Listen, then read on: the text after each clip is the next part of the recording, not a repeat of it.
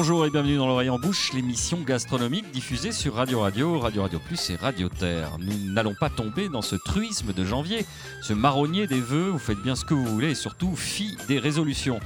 De notre côté, lorsque mon regard d'aigle se pose sur l'équipe réduite qui me fait face, c'est l'accablement qui domine. Il faut croire que les festivités de décembre dernier ont eu un impact physique considérable, corrélé sans l'ombre d'un doute à un délabrement mental dont nous ne mesurons pas encore les conséquences. Prenez Nicolas Rivière, notre journaliste fait maison, authentique comme une crème catalane d'un restaurant à tapas toulousain. Il a certes en temps normal un physique à faire de la radio, mais là, il a visiblement sombré. Sa lippe tremble continuellement. Son regard erre sans but, se fixant parfois sur une bouteille de blanc. Des frissons parcourent son corps fluet, tandis qu'il marmonne quelques borborigmes où l'on devine des bribes de phrases décousues, Instagrammeuse, tout camp, bande d'incultes. Bon, jusqu'ici, rien que de très classique. Du côté du chef Michael Lecumberi, ce n'est guère mieux. En temps normal, c'est le sosie, échelle 1,5 de Monsieur Propre. Il ressemble à l'heure actuelle à un Vincent Lagaffe anémié ou à un Fabien Barthès venant de triompher d'un Ténia tenace. Il est excusé pour cette émission, tout un tas de tuiles viennent de lui tomber sur le crâne et, vous l'avez compris, foin de tignasse pour les amortir, on le retrouvera comme un petit potioc fringant dans une quinzaine de jours. Quant à Marina Bounour, notre experte en vin, où est-elle? Clister et boule de gomme, elle brille par son absence pour sa cinquième cure de soleil en trois ans adepte de cette nouvelle mode du butthole sunning et des lavements à base de tariquet. Allez, on fera avec, avec euh, deux guindoules comme Nicolas Rivière et Bibi. Il est temps de se poser les bonnes questions. Que nous réserve cette nouvelle année, chères auditrices? Nous sommes bien en peine de vous dire à quelle sauce nous serons mangés ou encore plus prosaïquement ce que nous réserve le futur de l'alimentation. Qu'à cela ne tienne, l'expertise existe à l'extérieur de ce cénacle en la personne de Julie Poirier. Julie, bonjour. Bonjour. Merci d'avoir accepté notre invitation. Vous êtes directrice adjointe de Sciences Animation, vous êtes chef de projet de l'exposition Code Alimentation qui se déroule en ce moment à Toulouse au Quai des Savoirs. D'ailleurs, c'est ici, si vous l'entendez autour de nous, nous sommes en train d'enregistrer au cœur de cette exposition. Et c'est l'occasion pour nous de se poser cette question, qui aura-t-il demain dans notre assiette? Alors je me tourne vers vous, Nicolas, comme de coutume.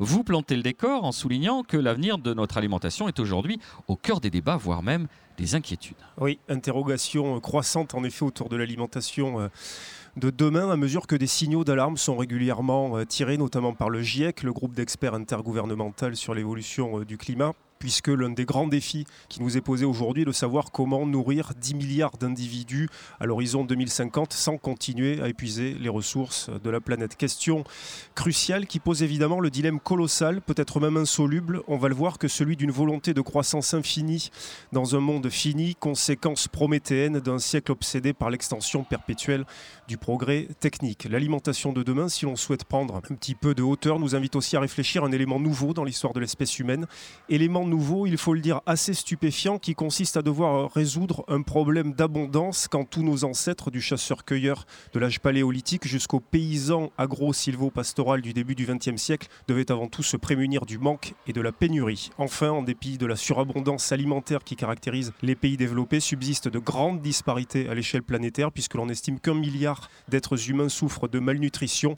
C'est la donnée supplémentaire de cette gigantesque équation qu'est l'alimentation du futur. Alors on va repartir sur les bases. Euh, je le répète, nous sommes au cœur de cette exposition Code Alimentation qui a commencé en décembre, c'est cela, euh, oui, Julie Tout à fait. Jusqu'au 6 septembre 2020, on peut en profiter dans la grande salle d'exposition. Alors comme le dit euh, vous-même dans la présentation, sous une forme ludique qui n'empêche pas le sérieux du propos. Quelle réflexion est à l'origine de cette exposition? On a entendu dans l'introduction Nicolas Rivière parler de ces grands enjeux. J'imagine que, évidemment, c'est un rapport. Tout à fait. Donc, euh, moi, j'aurais une vision de l'alimentation finalement sans doute plus positive. Alors, je vais essayer de la transmettre euh, pendant ce temps d'émission. Euh, effectivement, ce sujet est à la fois un sujet qui est très demandé par les publics en culture scientifique. On parle souvent de la santé et de l'alimentation. Ce sont des sujets que, sur lesquels les gens ont un vrai intérêt. Et on est parti voilà, de cette question au Quai des Savoirs, puisque le Quai des Savoirs pense souvent des expositions autour de la prospective avec l'idée de questionner un sujet sur sa question euh, du futur. Et l'alimentation, voilà, c'est plein de plein d'enjeux très différents, qu'ils soient économiques, qu'ils soient sociaux, qu'ils soient culturels, euh, qu'ils soient écologiques. Et voilà, on est parti un peu de cette question-là, de tous ces enjeux-là, et on a décidé d'en faire une exposition. C'est vrai que c'est éminemment euh, transversal Oui. et qui a un côté, euh, donc, euh, bah, évidemment, qui, qui- qui traverse toutes les strates et, et toutes les problématiques. Vous avez fait des choix, vous avez anglais, comme on dit, choix autour de cinq espaces thématiques qui proposent aux visiteurs cette approche en englobant les aspects les plus importants la production, la transformation, la distribution, la consommation et les liens entre alimentation et santé. Donc, ce que je vous propose, Julie Poirier, on ne va pas réinventer la roue, on va partir sur euh, votre, euh, votre schéma. Et le premier, d'ailleurs, c'est consa- consacré à la production, produire, avec notamment, vous vous êtes posé ces questions. Quelles sont les formes d'agriculture d'aujourd'hui et de demain? Quel est l'impact de l'agriculture sur la biodiversité? Et en quoi consiste la digitalisation de l'agriculture? C'est un vaste programme. Tout à Alors, fait. sur cet angle, donc la Oui, production. alors oui, juste pour reprendre un peu euh, le choix de ces angles, en tout cas de, de partir sur un déroulé un peu autour de l'alimentation. L'alimentation, elle, est- été traitée dans plein de- d'expositions, dans plein d'ouvrages, euh, plutôt sur son côté aussi comment ça marche l'alimentation au niveau de son corps. Là, nous, ce qu'on voulait vraiment, c'était traiter le sujet de l'alimentation dans son ensemble, alors ce qui effectivement euh, est un parti pris très très très très ambitieux. Euh, donc là, dans cette exposition, l'objectif pour nous est de soulever plein de problématiques, plein de sujets. Bien sûr, on répond pas à tout, quel que soit le domaine, parce que voilà, c'est c'est très très vaste comme sujet.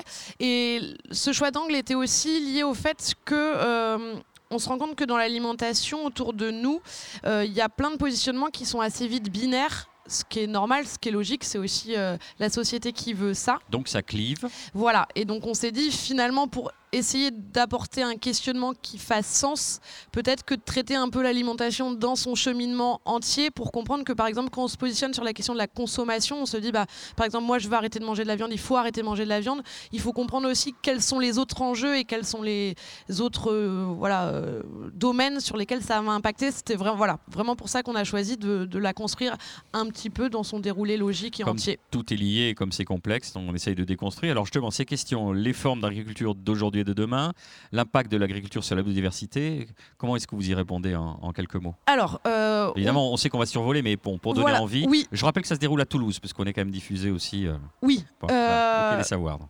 Euh, oui, donc je, je crois que je vais frustrer peut-être tout le monde, mais je ne sais pas si on donne des réponses. Je pense qu'on soulève surtout des, des questions. Euh, L'idée, c'est de, de montrer un peu tout ce qui existe. Donc dans l'agriculture, effectivement, on connaît euh, euh, l'agriculture conventionnelle, la monoculture, qui est euh, des agricultures qui sont très utilisées, en tout cas particulièrement dans nos pays à nous.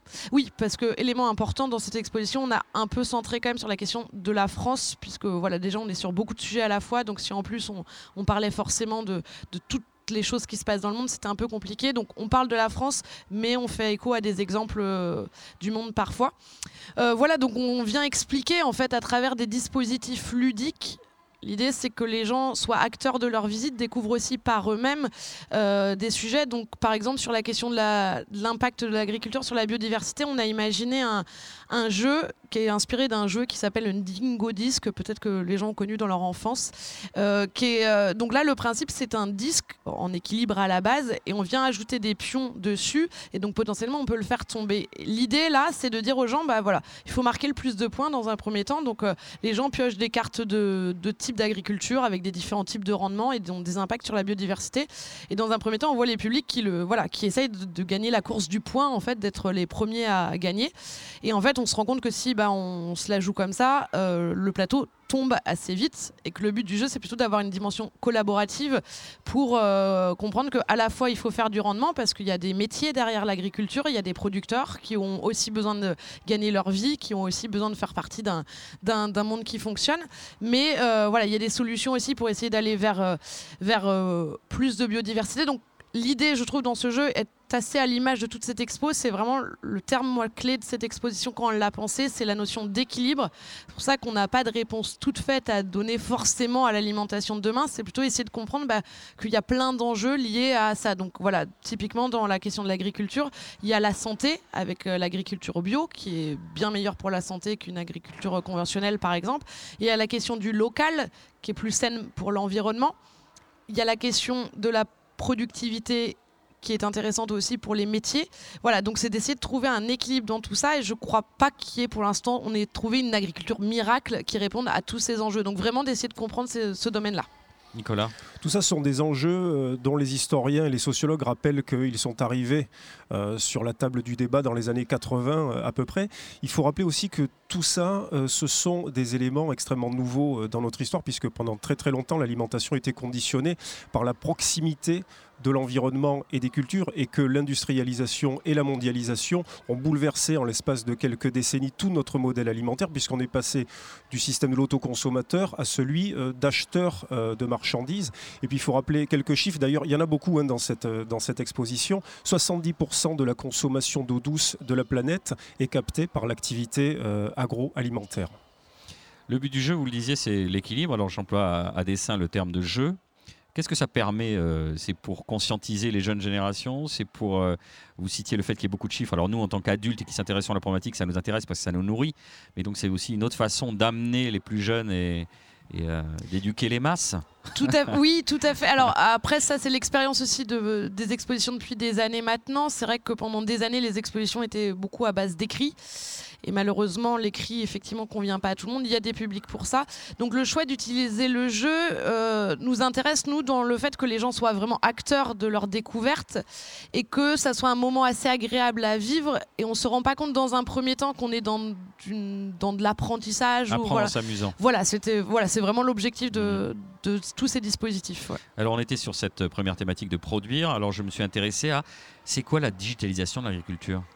Alors, c'est tous les sujets, parce qu'on entend beaucoup parler de robotique. Par exemple, l'agriculture, est un domaine aussi touché par de plus en plus de, robotique, que ce soit avec les tracteurs, avec euh, les surveillances à travers les drones. Et nous, puisque dans cette exposition, on a vraiment essayé de réfléchir à la dimension euh, futuriste et science-fiction, on, a travaillé avec des auteurs de science-fiction d'ailleurs sur ce projet. Euh, l'idée, c'était de réfléchir aussi bah, à la digitalisation où elle, est, où elle en est aujourd'hui et vers où elle va, puisque peut y avoir des inquiétudes aussi de se dire bah, est-ce qu'on va remplacer euh, tous les métiers de la production par euh, simplement des robots? Alors pour l'instant, on va vers euh, effectivement il y a des drones de surveillance, il y a des drones d'accompagnement, il y a des tracteurs qu'on appelle autonomes, mais qui pour l'instant en fait sont autonomes avec la manipulation d'un humain derrière. Donc voilà, pour l'instant, mais ça reste un domaine, l'agriculture, où il y a de plus en plus de digitalisation. Nicolas pour m'être prêté au jeu euh, de l'exposition euh, il y a quelques jours. Le principe est donc d'avoir un avatar. On va euh, visiter dans le futur et ensuite on revient parmi nous pour rapporter ce qu'on a vu dans le futur à travers tout un tas de jeux, de devinettes, donc des, des inventions existent-elles déjà? Est-ce qu'elles sont en cours d'élaboration? Est-ce qu'elles n'existent pas? Est-ce que c'est la science-fiction? On est au cœur même de la vocation du Quai des Savoirs dans cette exposition. Complètement. L'idée, c'était vraiment d'amener les gens à, sortir finalement de leur point de vue. C'est pour ça que le, choix de donner un avatar au départ, donc un corps de substitution pour basculer dans le futur, là, c'est pour l'histoire. Mais l'idée de donner un avatar, c'était aussi pour permettre aux gens de sortir de leur propre point de vue, de leurs propres habitudes et de se dire bah voilà, si j'étais quelqu'un d'autre, là, je vais visiter le futur et découvrir ces, inventions qui sont totalement des inventions de science-fiction. Hein, J'insiste, il faut distinguer les deux. C'est voilà, c'est sorti des esprits des auteurs. On, va en parler. Euh, ah oui, alors c'est pas tout suite. Mais, euh, mais oui, oui, oui c'était vraiment pour les sortir de leurs habitudes aussi. Donc le futur de, de l'agriculture, donc sur l'angle produire, c'est la digitalisation. Euh, l'autre axe, c'est la transformation. Alors, on, on, va se focaliser d'ailleurs, vous parlez d'ultra transformation de nourriture de synthèse. Alors ça, ça... Oui, parce que c'est le sujet. Oui, bah voilà, mais c'est pas étonnant parce que c'est le sujet qui titille le plus. Euh, tout ce qui est nourriture de synthèse. Est-ce qu'un jour on se nourrira que de pilules? Est-ce qu'on se nourrira d'insectes? Est-ce que voilà, donc tous ces sujets-là sont quand même les ah, sujets. c'est plus du fantasme, c'est des choses. On sait qu'il y a par exemple Micronutrice, euh, qui est une société de la région qui fait déjà des insectes. On sait qu'il y a des sociétés américaines qui font les Impossible Burger, enfin qui imitent la viande avec le. Donc on y est. Oui, on va vers la viande de synthèse. Euh, après, euh, ce n'est pas la. Voilà, ça c'est les... effectivement les fantasmes. On a l'impression qu'on mise tout là-dessus aujourd'hui. Euh, la transformation. Je ne force pas pour faire le naïf hein, ou le. Je pose des questions de base, Julie Poirier. pas de souci. Mais voilà, on, on, va vers ça en partie, mais pas du tout seulement. Donc euh, la question de la transformation, c'est aussi puisque c'est extrêmement critiqué, on a beaucoup d'idées autour du fait que bah, les produits ultra transformés pourraient avoir des conséquences sur la santé, euh, qu'il y a des produits beaucoup trop salés, beaucoup trop sucrés. Donc c'est d'aller voir aussi les industries comment elles fonctionnent, de casser aussi finalement un peu d'idées reçues puisqu'on a tendance à taper très facilement aussi sur les industries. Donc c'est intéressant à nouveau d'aller vers juste une vision un peu plus équilibrée Je sais pas si J'ai l'impression je- que c'est un mot qui va revenir souvent. Ouais, qui hein. va revenir, c'est mon mot. non, non, euh, c'est le mot. Nicolas, vous souhaitez réagir Justement, est-ce que d'un point de vue éditorial, il a été difficile d'accoucher des choix que vous avez faits par rapport à ces questionnements-là? Oui, parce que pour plein de raisons déjà parce que nous aussi on fait partie de la société et nous aussi on a nos propres points de vue au départ. Euh, Il faut penser contre soi parfois. Voilà, c'est ça, c'est que moi, moi, la première, euh, lorsqu'on organise des conseils scientifiques, quand on fait une expo comme ça, donc on rencontre différents scientifiques qui viennent de milieux assez différents, donc des économistes, des biologistes, euh, des historiens, et d'essayer de- d'en sortir des sujets et de se dire bah alors finalement il faut pas forcément aller que vers le bio faut pas voilà pour nous aussi ça a été un peu compliqué de sortir tout ça mais c'est vraiment en discutant avec euh, des points de vue très différents qu'on s'est vraiment rendu compte que le message qu'on avait à transmettre c'était de montrer qu'il y avait plein de choses, plein d'enjeux. Voilà, et ça a vraiment été le choix éditorial, il s'est fait à travers ça. On revient à la nourriture de synthèse alors? C'est ça l'avenir? Alors, c'est- ça se travaille dans les laboratoires, il y a des évolutions là-dessus. Après, il y a aussi beaucoup de travaux qui sont men- menés sur bah, comment dans les industries aussi on peut s'assurer une euh, qualité alimentaire, comment on peut s'assurer une sécurité alimentaire, puisque c'est quelque chose qu'on dit peu. C'est vrai qu'on a, voilà, les produits ultra transformés ont des, ont des côtés très négatifs. Et à côté de ça, le fait que les industries aussi produisent des produits alimentaires aujourd'hui, ça a fait diminuer le nombre d'intoxications alimentaires. Donc voilà, c'est de montrer aussi comment les industries, elles essayent d'évoluer en prenant en compte les dimensions normalement d'environnement euh, et les dimensions économiques. Voilà, donc la nourriture de synthèse, c'est un sujet, mais c'est loin d'être le seul. euh, voilà. en- Vous évoquiez tout à l'heure que vous avez mis à, à contribution notamment des auteurs et des autrices de science-fiction. Est-ce que vous avez quelques exemples de leur vision sur ce futur de Alors, ce qu'on va voir dans notre assiette? Oui, alors justement, en parlant de nourriture de synthèse, ils ont imaginé euh, une plante qui s'appelle le porc côtier, qui est une euh, plante qui en fait a tous les aspects de la viande mais qui n'est fait qu'à base de protéines végétales. Donc voilà, pour répondre euh, aussi aux problématiques autour de la question de la viande, puisque c'est un des sujets majeurs de cette exposition aussi et de, du rapport à l'alimentation aujourd'hui. Ils ont imaginé euh, des greffes de- d'un second estomac, par exemple, qui euh, viendraient euh, faire le tri euh, de voilà faire le tri de certains types de plastique. Donc on se mettrait à manger aussi plein de choses type plastique, métal, et du coup on aurait un deuxième estomac qui viendrait traiter ça. Et après ils ont imaginé aussi d'autres exemples euh, des poubelles intelligentes euh, qui feraient le tri elles-mêmes. Donc on leur donnerait après. Et donc par exemple ça c'est un exemple d'idée des, des auteurs qui est finalement un peu moins folle puisque c'est quelque chose qui pour l'instant est aussi dans les laboratoires et aussi en train d'être travaillé. Voilà, donc il y a un peu de tout euh, dans ce Après, les idées folles, c'est ce que vous leur avez demandé. C'est justement si on en sourit, si on en ricane, c'est fait pour nous, pour nous déranger, c'est fait pour nous surprendre, dire bah non, c'est pas possible. C'est un peu l'idée. Oui. La feuille blanche et allez-y. euh. Tout à fait. Et puis c'est fait pour nous questionner, puisque dans tout ce qu'ils ont proposé, on a demandé nous aussi aux scientifiques d'avoir un regard sur les propositions de science-fiction et d'essayer de nous dire, bah, par exemple, ça, est-ce que ça fait appel à une réalité scientifique ou non Et si ça n'y fait pas appel, voilà, est-ce que est-ce que c'est complètement fou ou pas? Et on se rend compte que dans la plupart des propositions de science-fiction qui ont été faites dans cette expo, bah, si finalement, c'est peut-être hein. pas si délirant. Et puis surtout, Oui, ça soulève des vrais possible sujets. terme. ouais. Oui, oui, bien sûr. Voilà. Nicolas. Il faut aussi rappeler que vous avez travaillé de concert avec une quinzaine de chercheurs Oui. sous le chapeautage de l'INRA. hein. Tout à fait, tout à fait. Alors là, oui, Michel Marin, qui est la présidente du, de l'INRA, alors qu'on dit INRA et à partir du 1er janvier, je crois, et effectivement était la, la présidente du conseil scientifique. Du coup, c'est elle qui pilotait l'ensemble, mais on avait des chercheurs qui venaient de plein de domaines différents, et donc pas que de l'INRA aussi, mais euh, voilà. On peut citer euh, le CNRS, on peut citer. L'INSERM était euh, présent aussi, et l'université fédérale Donc aussi. c'est des gages de sérieux. Tout à voilà. fait. En tout cas, voilà. Et puis des profils assez différents. On a vraiment essayé d'avoir, euh, voilà, je disais tout à l'heure, mais des économistes aussi, des biologistes, d'avoir des sociologues aussi, puisque c'est une dimension qui est très importante aussi pour nous, d'avoir la vision aussi de la société. Donc d'avoir des profils différents, ce qui a généré d'ailleurs des conseils scientifiques assez. euh, assez fournis et assez compliqués parfois puisque Faut même les lire entre les scientifiques lignes. euh, voilà n'étaient pas forcément Comment osez-vous toujours dire ça euh, voilà toujours C'est d'accord entre eux. impensable. voilà Nicolas. Cette dimension de prospective scientifique, qui encore une fois est la vocation du Quai des Savoirs, est-ce que vous avez eu le sentiment qu'elle entrait aussi peut-être en contradiction avec une aspiration de la population sur un retour à la naturalité, entre guillemets, terme qu'on a aussi parfois euh, du mal à définir. Autrement dit, est-ce qu'on ne tire pas un peu dans les deux directions, c'est-à-dire toujours plus de futur et en même temps la nécessité de revenir à quelque chose de plus essentiel? Alors je pense que la vision du futur et la prospective dans le futur, elle est aussi effectivement liée au retour à la naturalité. Pour moi, le futur, c'est aussi ça. Euh, on parlait de production, on parlait de transformation, mais c'est aussi au cœur de l'exposition d'avoir aussi des, des sujets et des méthodes finalement qui reviennent à un plus grand respect de la nature, un plus grand respect du rythme aussi. On en parlera sans doute dans consommation, mais l'importance qu'on a en France accordée au temps du repas est quelque chose qui est encore très présent chez nous, mais qui se perd un peu même chez nous, alors qu'on est finalement presque les leaders dans le monde. Et voilà, de, revenir à du temps accordé à la nourriture et au temps du repas, effectivement, on vient, le futur finalement, c'était aussi ça, ouais. On va se faire une première pause musicale dans ce tourbillon d'informations. Il s'agit de se poser euh, quelques instants. À tout de suite. Ton œil profond d'Hidalgo tango, tes joues creusées haut, le tourbillon des belles danseuses rêveuses. Que la révolution rend nerveuse, mais l'estomac il tient pas le tempo. Tombe de haut gringo pistolero, dans la crème chantilly les gâteaux, dans la crème chantilly les gâteaux. Le gros bibin d'homme que t'as dans le cœur, tu l'as trouvé beau dans le temps, petite sœur. 60 kilos déchevelés poète, tous les vides au milieu des tempêtes. Mais l'estomac il tient pas la rime.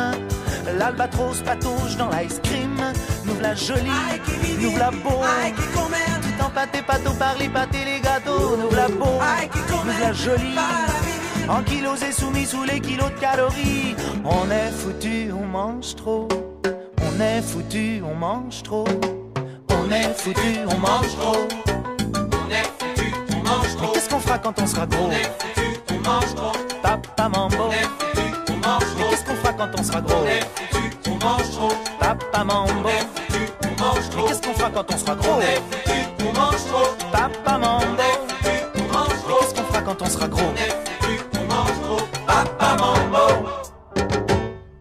On est foutu, on mange trop.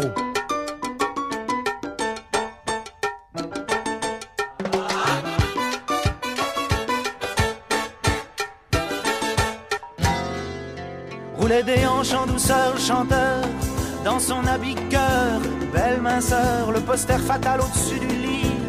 Mais la petite fille d'alors, elle a grossi, elle a groupi fait de la bonne cuisine. Le chanteur a débordé de son jean, nous la jolie, nous la beau. Tout en pâté, pâteau par les pâtés, les gâteaux, nous la beau, nous la jolie. En kilos et soumis sous les kilos de calories.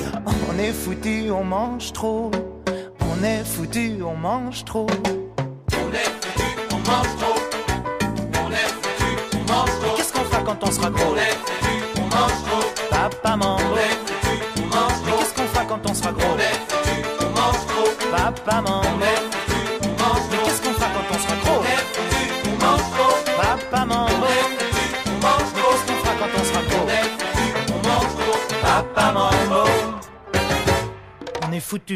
On mange trop.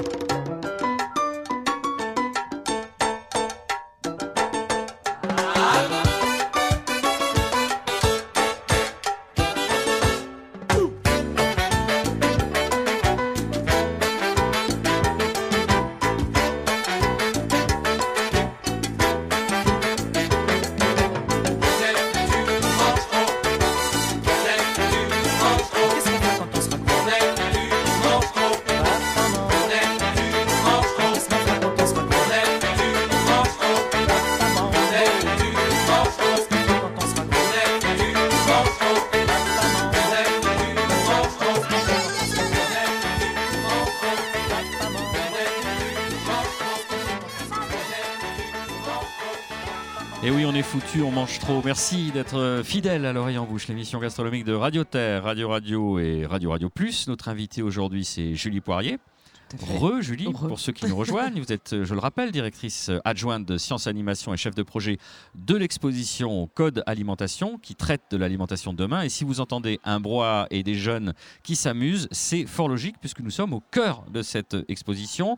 Pour celles et ceux qui viennent de nous rejoindre, je rappelle que vous avez mis en place cinq thématiques autour de cette exposition et j'aimerais qu'on aborde ensemble la thématique de la distribution. Euh, Nicolas Rivière, dans son introduction, parlait justement euh, de l'aspect à l'époque, comment ça a évolué, le côté très local, locavore qu'on est en train de rechercher aujourd'hui, et puis ensuite l'impact énorme des échanges commerciaux et de la mondialisation. Comment cette distribution a évolué euh, au travers du temps et justement euh, les circuits courts et cette conso locale? Alors Oui, alors effectivement, au cours du temps, ça c'est effectivement très vrai. euh, on va vers de plus en plus de supermarchés, de plus en plus d'échanges internationaux et de mondialisation, ce qui a généré pour le coup euh, justement des coûts un peu moindres de l'alimentation. Par contre, on est euh, donc euh, avec des conséquences sur l'environnement qui sont parfois un peu catastrophiques. Donc on a un retour vers le local qui est assez fort chez nous. Et j'insiste à nouveau là sur le- l'échelle de la France, puisque c'est quelque chose qui est fort euh, en France et éventuellement en Europe, mais qui est aussi lié à nos climats, à notre possibilité d'aller vers un retour sur les circuits courts. Donc, euh, d'un point de vue scientifique, la question du local et du circuit court, elle est, elle est questionnée elle paraît intéressante pour plein de raisons et en même temps elle est difficile à, à établir à l'échelle euh, à une échelle beaucoup plus large. Donc là ça fait partie des, des sujets qu'on qu'on aborde dans l'exposition euh, sur la distribution. Quels autres sujets euh, ils sont prégnants sur la- l'aspect euh, distribution Alors, Peut-être? Là, nous, par exemple, on a, on a vraiment euh, questionné justement. À nouveau, vous allez me dire que j'utilise toujours le même mot. Que c'est, Équilibre. Ouais, c'est l'équilibre. Mais euh, voilà, on a imaginé par exemple un, un dispositif qui s'appelle le pèse précis, où il s'agit de construire euh, son repas pour, voilà, pour un midi, par exemple. Donc, on a le choix entre différents types d'aliments. Et à chaque fois, on vient peser son aliment. Donc, c'est pour ça qu'on appelait ça le pèse précis. Mais c'est une balance qui ne donne pas uniquement le poids de l'aliment. C'est là qu'on est un peu originaux. Ça donne aussi la, la consommation en CO2, que ce soit par son transport, par son stockage. euh, voilà. Euh, et puis, ça donne aussi. euh, donc l'impact environnemental pour que voilà, pour faire à venir jusque dans notre assiette.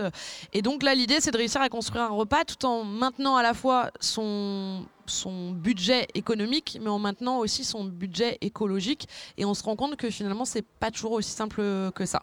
Difficile de concilier euh, ses exigences personnelles et la réalité euh, Tout à fait. économique.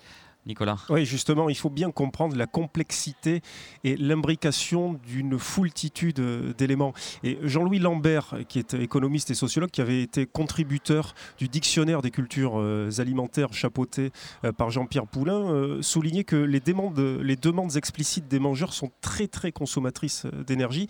Il avait constaté, lui, un rejet de la monotonie euh, du mangeur euh, moderne, donc une recherche de variété qui nécessitait un élargissement de l'offre exotique au sens euh, premier du mot, donc un accroissement des transports et du stockage, par conséquent un accroissement des emballages et des coûts associés, aussi une exigence croissante de sécurité sanitaire qui oblige elle aussi à développer les lavages, les traitements thermiques et les emballages. Il faut bien comprendre l'aspect holistique euh, de tous ces questionnements-là. Mais c'est important de l'aborder euh, dans sa globalité. Tout à fait, oui. Le- la dimension systémique de, de l'ensemble de ces sujets est très importante. Et justement, à nouveau, de, de montrer que sur la question du local, bah, parfois aussi, on transporte donc moins de produits, donc on fournit à moins de personnes. Voilà, tout est imbriqué et tout est juste plus complexe que ça n'y paraît euh, au premier abord. Vous nous demandez de la nuance, euh, Julie Poirier. Oui, Euh, l'équilibre. N'oubliez pas, surtout l'équilibre. Quatrième thème sur la consommation. Alors, ça, les deux derniers thèmes vont être aussi certainement les plus porteurs pour le grand public, la consommation, l'alimentation et la santé. Donc, consommation, quelles sont les tendances actuelles, le rôle du marketing dans nos habitudes alimentaires, comment évolue euh, ce que vous évoquiez au tout début de l'émission, cette euh, consommation de viande qui là devient un sujet de société, et finalement, qu'en est-il de la consommation des produits bio? Oui, Nous tout, Julie. Oui, il y a tellement de choses. Effectivement, les deux derniers thèmes sont, sont très très larges. La consommation de la viande est un vrai sujet puisque avec les mouvements véganes euh, de plus en plus présents, on en parle beaucoup. D'un point de vue scientifique, ce qui est dit, c'est qu'il ne faut pas arrêter de manger de la viande. Par contre, il est clairement nécessaire qu'on diminue notre consommation de viande, mais en tout cas dans le discours scientifique, il est voilà, il n'est pas dit qu'il faut arrêter définitivement euh, de manger de la viande. Sur euh, les produits les bio, produits cette bio, émergence là de voilà, donc ça c'est de plus en plus vrai. Alors c'est aussi un sujet qui est très lié à la question de la santé, puisque les produits bio ont un impact aussi surtout sur la santé humaine. C'est pour ça qu'on va de, vers plus en plus de ça. Après, le bio aussi subit son mouvement de marketing aujourd'hui. C'est vrai aussi pour ça. Les prix du bio sont encore plus hauts que les prix du non bio. Donc voilà, il y a de plus en plus de personnes à manger bio. Après, aujourd'hui, on a aussi plein de chaînes de magasins qui créent le bio et le vert.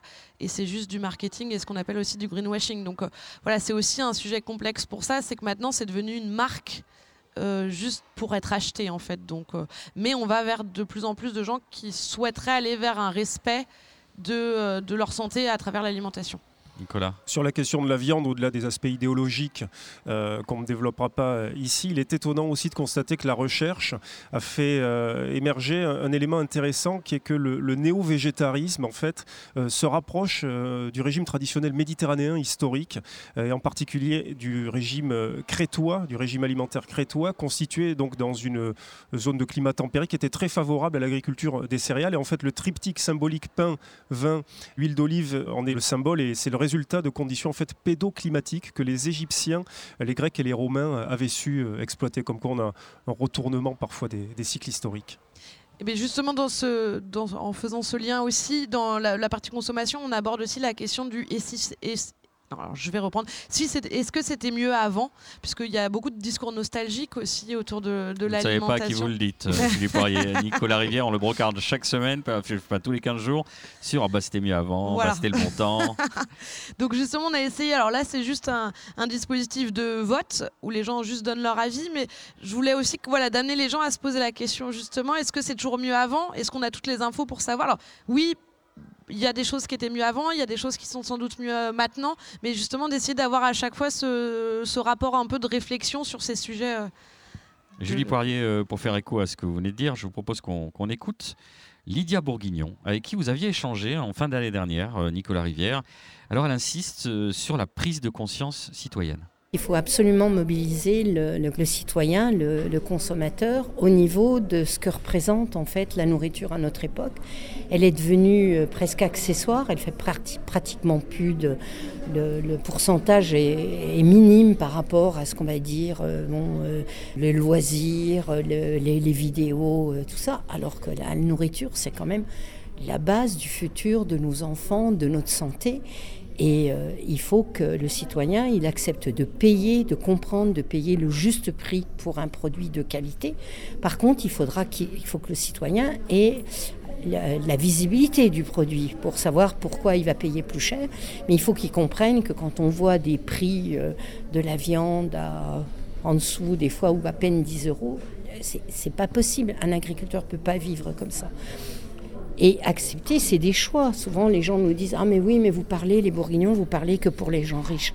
C'est pas une question de richesse. Bien nourrir, se bien se nourrir, bien nourrir nos enfants, oui, c'est le futur de la qualité de, notre vie. Euh, Je pense que si on voit aussi euh, le budget que représentent toutes les maladies qu'ont les gens, qui sont euh, peut-être plus ou moins impactées, mais quand on dit ah ben vous manquez de calcium, ah ben vous manquez de magnésium, c'est parce qu'en fait on ne travaille pas avec le- les sols et que ces mêmes multinationales vendent des produits pour fertiliser les sols et c'est les mêmes euh, de la planète. Et quand vous manquez d'alicaments ou de compléments alimentaires, c'est les mêmes boîtes qui vous vendent du magnésium. Donc il y en a qui sont dans le business complet et la nourriture va pas. Il faut aussi que euh, le citoyen comprenne que les sols dans le monde ne font pas tous. On arrive à faire ça parce qu'on irrigue et on fertilise, mais autrefois, et la France, euh, sans faire de chauvinisme, était le pays des terroirs, puisqu'en fait, c'est comme un jardin, la France, vu sa biodiversité euh, géologique, eh bien, en fait, on avait, euh, on associait un produit, la fraise de Plougastel, le melon de Cavaillon, le melon du Quercy, bon, le, Munster, la vache qui faisait. Donc, en fait, on était dans la notion de terroir, c'est-à-dire que le produit qui, qui, qui était fait là, enfin la semence ou le produit, était lié à son terroir. Parce que plus vous êtes près du terroir, moins, enfin du sol qui va vous donner un bon produit, eh bien vous allez être beaucoup moins enclin à des produits. euh, Pourquoi on faisait l'artichaut en, en Bretagne? Ben Parce que l'artichaut adore le sel et que les sols, il y avait des, ces adéquations.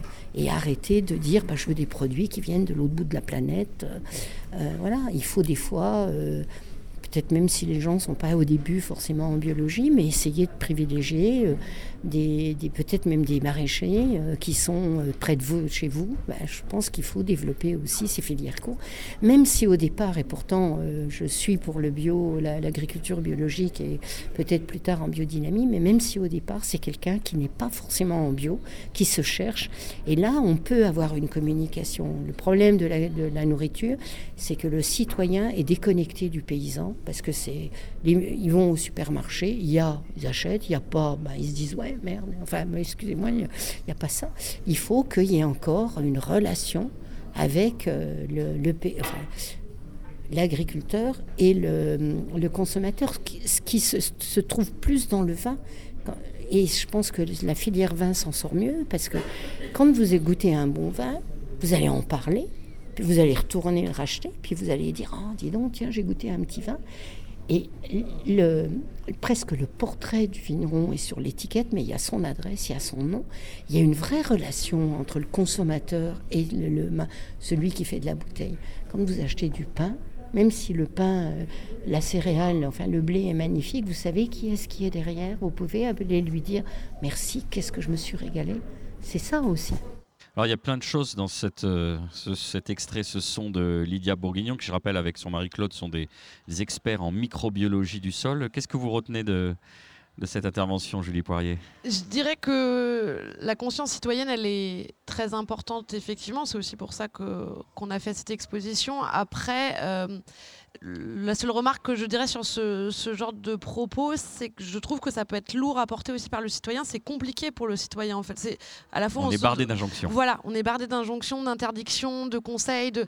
Il y a tellement de messages partout, c'est très compliqué d'avoir. Et donc de faire porter au citoyen le fait que c'est à lui aussi de se, de se prendre en main et d'aller vers euh, une plus grande conscience, je trouve toujours ça assez dangereux, puisque je trouve que voilà, on porte déjà beaucoup nous tous en tant que citoyens et c'est juste que c'est pas simple aussi. Je pense pas que ça dépende que du citoyen pour qu'il y ait une plus grande conscience euh, autour de l'alimentation. De la nuance, toujours de la nuance. Dernier pilier de votre exposition, euh, on l'a déjà évoqué parce que tout s'interpénètre. On a dit que c'était éminemment transverse, c'est l'alimentation euh, et la santé. Oui. Alors vous êtes posé les questions suivantes. Comment expliquer l'évolution de certaines maladies liées à l'alimentation?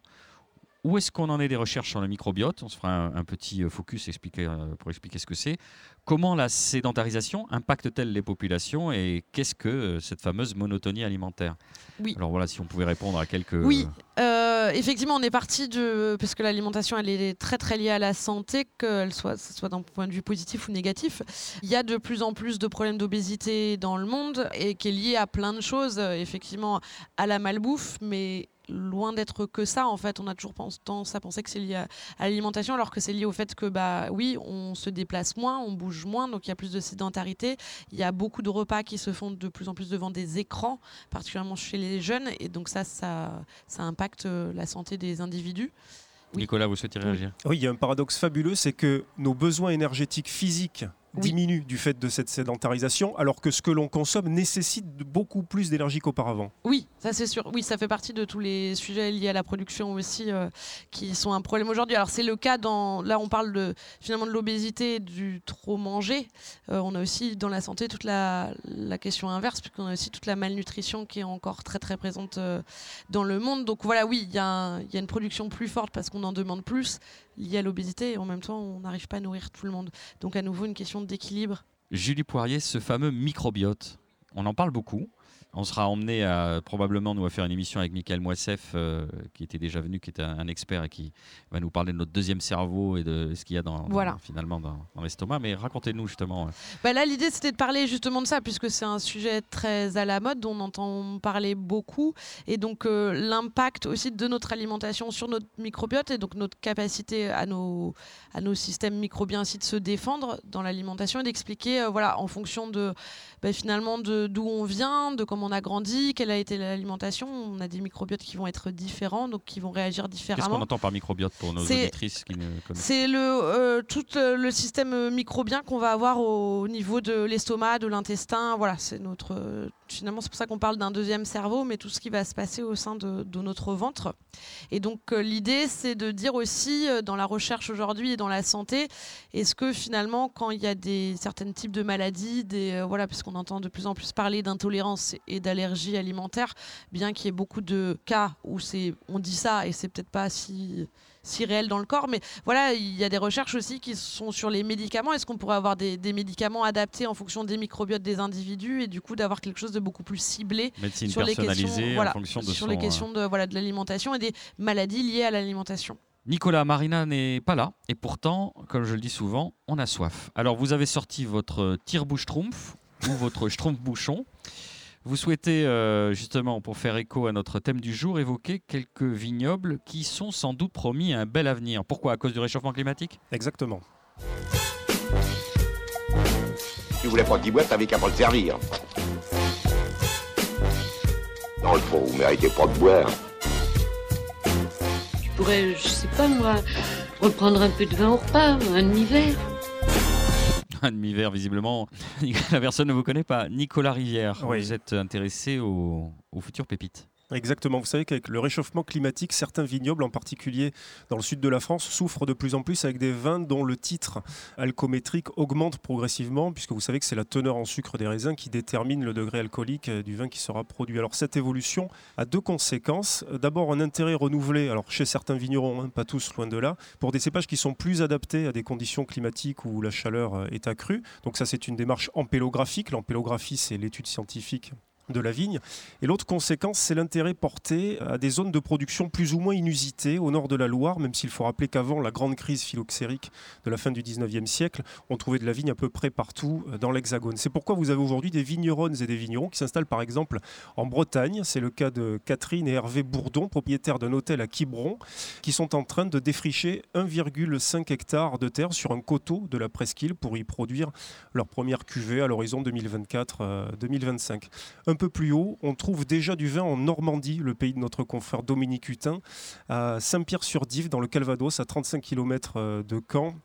Un ancien notaire, Gérard Sanson, a fait renaître au milieu des années 90 le vignoble normand qui s'enracine en fait à l'époque médiévale et qui cultive aujourd'hui 9 hectares sur son domaine euh, des arpents du soleil où l'on trouve notamment du pinot noir, du pinot gris, de l'auxerrois et du chardonnay. Ces cépages-là, vous les retrouvez aussi dans un vignoble que l'on- connaît très peu dans le sud de la France qui est le vignoble des Côtes de Toul. Toul, c'est une euh, commune de Meurthe-et-Moselle en Lorraine, à l'ouest euh, de Nancy, autour de laquelle une poignée de villages constitue une petite AOC reconnue euh, depuis 1998 qui s'étend sur 650 hectares, c'est tout petit, 650 hectares officiels, mais dont une centaine seulement est cultivée par une dizaine de producteurs.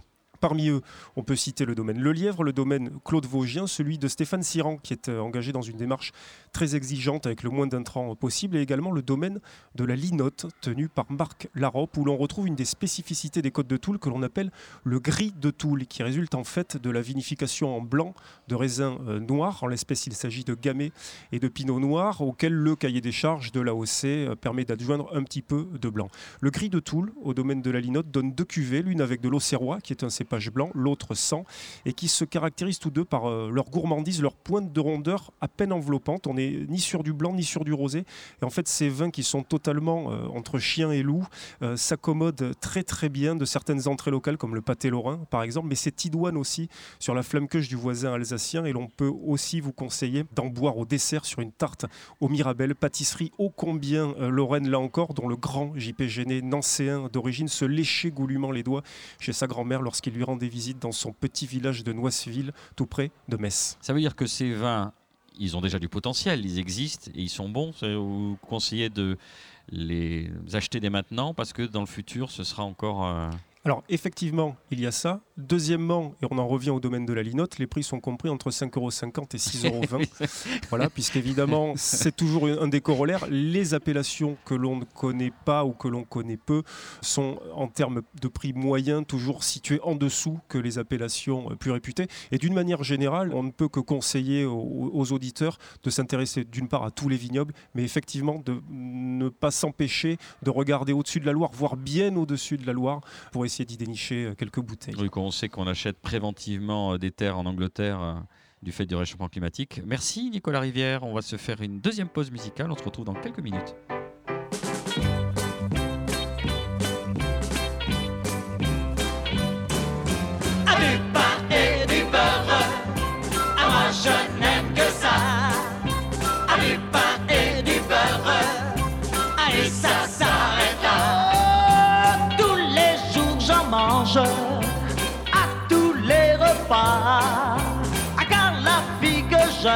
Ne sait faire que ça. Du pain et du beurre, ah, moi je n'aime que ça. Du pain et du beurre, et ça s'arrête là. Oh, oh, oh, au début pour lui plaire, j'en mangeais de bon cœur en lui disant c'est délicieux quand j'en avais horreur. Du pain et du moi je n'aime que ça. Du pain et du beurre, ah, et ça s'arrête là.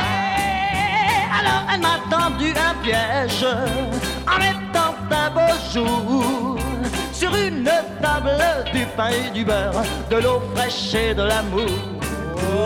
Au pain et au beurre, ah, je suis condamné. Ah, au pain et au beurre, ah, pour bien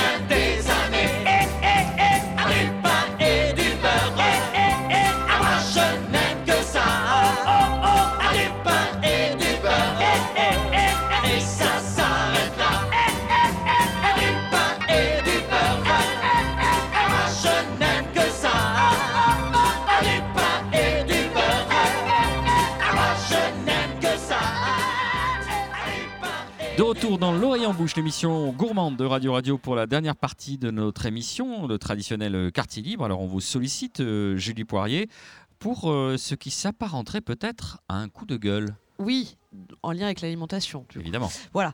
Euh, oui, c'est cette histoire. Alors, je ne vais pas pouvoir donner les détails parce que je ne connais pas euh, tout en détail, mais voilà, euh, l'histoire avec Franck Ribéry qui, du coup, aurait euh, mangé un steak recouvert de feuilles d'or, donc en Turquie, apparemment, et qui, à mes yeux, démontre. Tout le problème aussi lié à l'alimentation et au déséquilibre, parce que c'est histoire de replacer le mot, mais euh, voilà, qui montre euh, que d'un côté, il y a des gens qui sont dans une démesure totale liée à l'alimentation. Voilà, je crois que c'est ça vaut à peu près 500 euros, voilà, 500 euros juste le steak.